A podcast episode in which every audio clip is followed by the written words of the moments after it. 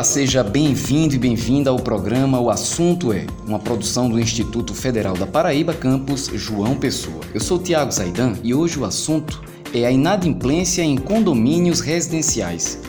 Para falar conosco sobre esse tema, eu recebo aqui o professor Felipe Leite, que é professor da área de legislação aqui do campus João Pessoa do IFPB. Professor Felipe. Olá, Tiago, tudo bem? Recebo também Daniel Braga, que é advogado. Olá, Tiago e Laete Victor, que é consultor financeiro e corretor de imóveis. Tudo bem, Thiago?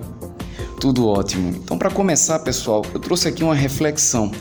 Quando se compra um apartamento, não tem jeito. O condomínio vem junto e é preciso aprender a respeitar as regras do condomínio até para preservar o próprio patrimônio. Não adianta cuidar só do apartamento se o resto do prédio está sem a manutenção adequada.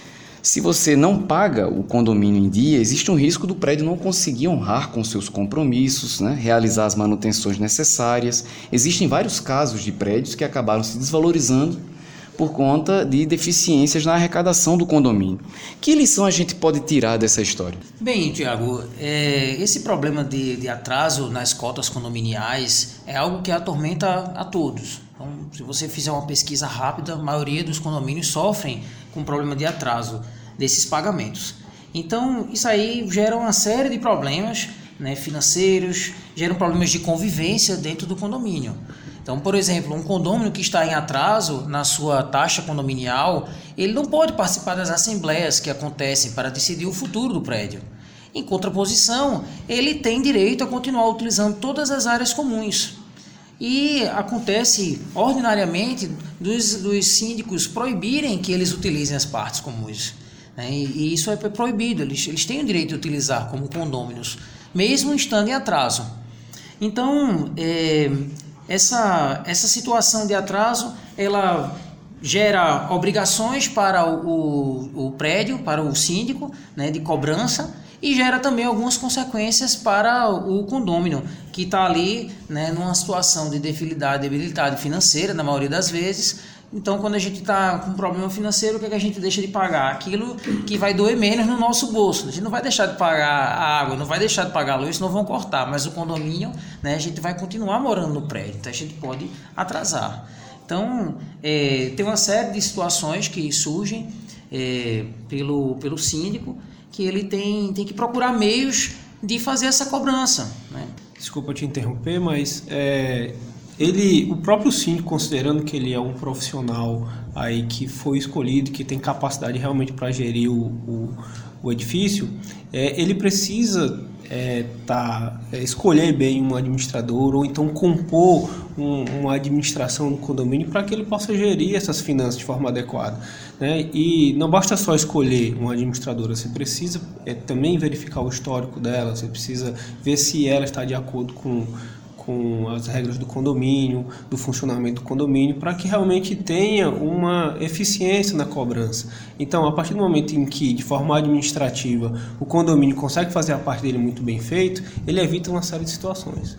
Algo que me chamou a atenção. Então, se eu tenho um vizinho meu que está inadimplente com o condomínio, não paga já há alguns meses, ele continua tendo o direito de ir lá usufruir da piscina, de fazer aquele churrasco com os amigos. Ninguém pode proibi-lo disso, então. É, na, na, na, visão do prédio, infelizmente, né? Na visão do condomínio que está adimplente. Mas para o, o condomínio ele tem direito a utilizar todas as áreas comuns, inclusive o seu apartamento, normalmente.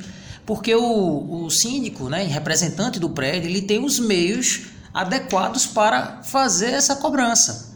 Então, doutor Daniel, né, ele pode falar com mais propriedade sobre essas, esses meios que o, o síndico ele pode se utilizar para fazer esse tipo de cobrança. Pois é, Tiago, como falou o professor Felipe, o síndico tem que prover os meios necessários para é, a adimplência dos condôminos junto ao condomínio, seja ela através de envio de notificação extrajudicial, acompanhamento, seja ela através de execução judicial, porque após a entrada em vigor do novo Código de Processo Civil, o próprio condomínio, a taxa condominial, se transformou no, no título executivo extrajudicial.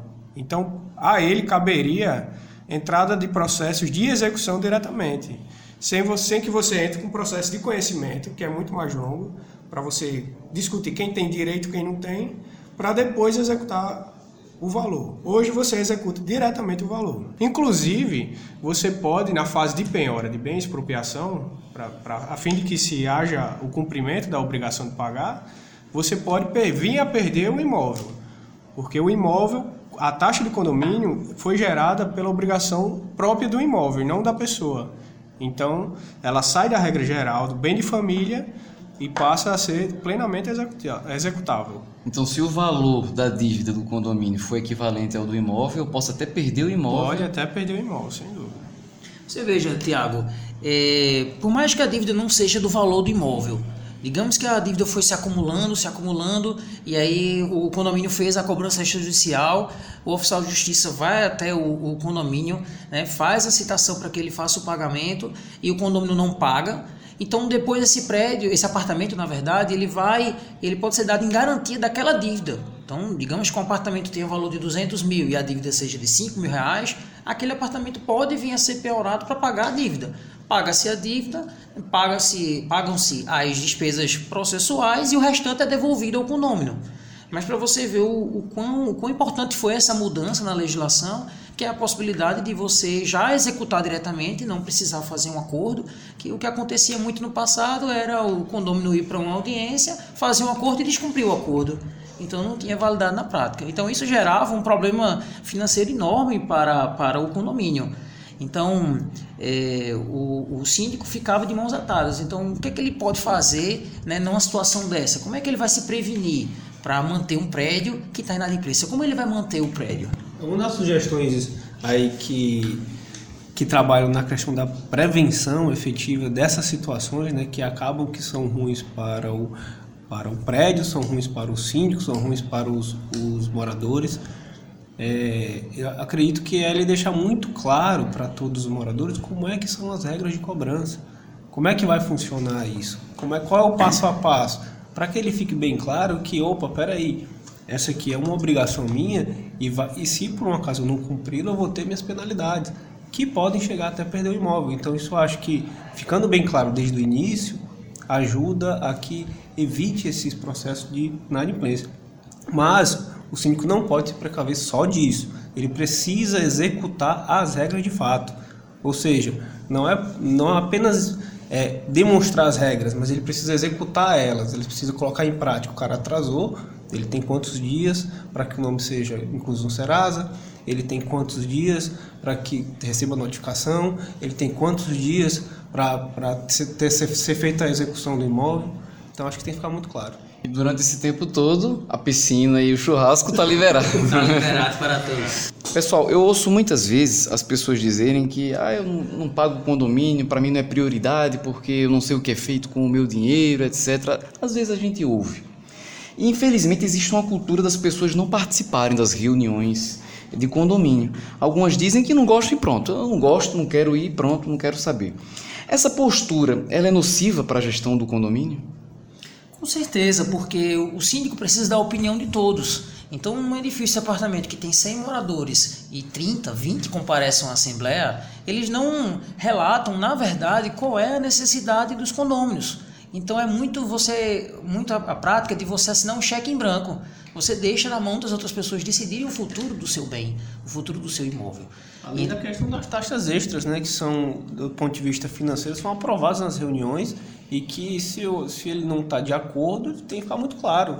Né? Ele tem que expor a opinião dele e até sair de lá sabendo como é que vai ser o orçamento dele a partir dali.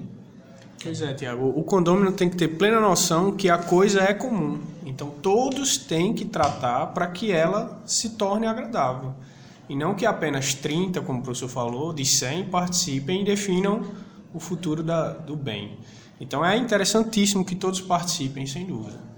Até porque, para depois ficar evitar de ficar reclamando sem ter contribuído, sem ter participado de nada, né?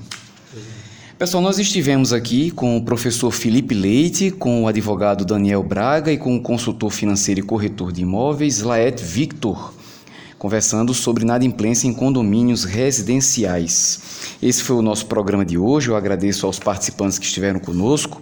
Para falar com a gente, você pode entrar no nosso site ifpb.edu.br ou então a gente se vê aqui no campus João Pessoa do IFPB, na Avenida 1 de Maio, no bairro de Jaguaribe. O programa O Assunto É é uma realização da Coordenação de Audiovisual do campus João Pessoa do Instituto Federal da Paraíba. O roteiro e apresentação é de Tiago Zaidan. A música tema do programa é de Jay Lang e a coordenação de audiovisual é de Adilson Luiz Silva. Até a próxima!